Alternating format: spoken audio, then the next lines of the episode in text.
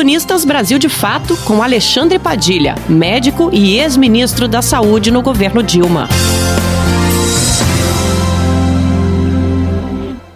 O desprezo à vida e ao meio ambiente e a sua destruição de vidas e meio ambiente, que eu sempre disse que seria o legado irrecuperável do governo Bolsonaro desde o início do seu governo, se juntam na atitude genocida de Bolsonaro em relação aos povos indígenas nesse momento da Covid-19. É absolutamente irresponsável a postura, e no caso dos povos indígenas, de, que dependem quase que exclusivamente da ação do governo federal, o impacto pode ser aterrorizador. Já é hoje. Nós já temos, por denúncia das organizações não governamentais, do conjunto das confederações de povos indígenas, inclusive na Amazônia Sul-Americana, um crescimento exponencial de casos e de óbitos na população indígena.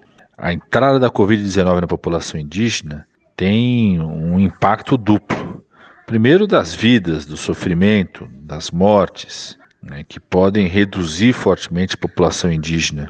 Mas mais do que isso, por atacar os mais idosos, pode significar o desmonte de várias etnias. Pode significar a saída de várias etnias do território que ocupa hoje, inclusive por estarem preocupados de alguma relação entre o território e a propagação da doença, pode significar com a perda dos idosos, a perda da cultura, das tradições, do conhecimento, da organização, é, da, da sua própria identidade cultural indígena e com isso o desmonte da presença desses povos no território que ocupa hoje, pode significar um afluxo de povos indígenas para as áreas urbanas, é, ampliando sua situação de vulnerabilidade nessas áreas, na periferia dessas áreas, na situação de pobreza, no desgarramento ao território, à terra indígena, e certamente significará uma avenida aberta para aqueles que querem destruir os povos indígenas, ocupar as terras indígenas com agronegócio, tudo aquilo que Bolsonaro pretende fazer acaba de entrar com mais um requerimento de informação questionando uma das atitudes do governo Bolsonaro que mostra o desprezo com a população indígena,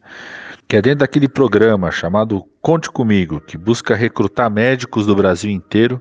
Nenhum deles foi para a área indígena. Estou questionando quantos de fato foram. Qual que é o número de profissionais que estavam antes da Covid-19 e quantos que tem hoje?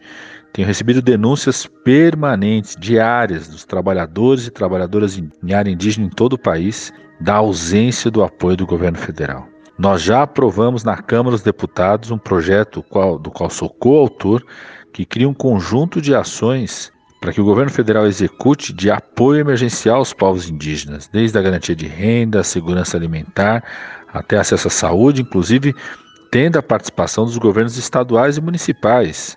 Exatamente aquilo que está acontecendo no resto da população, onde os governos locais, municipais, estaduais têm apoiado mais o enfrentamento das ações de Covid do que o próprio governo federal. Vamos acrescentar também mais esse descaso do governo Bolsonaro, mais a atitude do Bolsonaro é, na sua ação genocida. Vamos acrescentar a denúncia internacional que eu e outros ex-ministros, ex-ministro Humberto Costa, ex-ministro Arthur Quioro, já fizemos à ONU e à Organização Mundial de Saúde, é, para que essas entidades internacionais observem o que está acontecendo no Brasil, não só como ação de denúncia, mas de acompanhamento, monitoramento do que está acontecendo no nosso país. Um grande abraço. Você ouviu o ex-ministro da Saúde, Alexandre Padilha.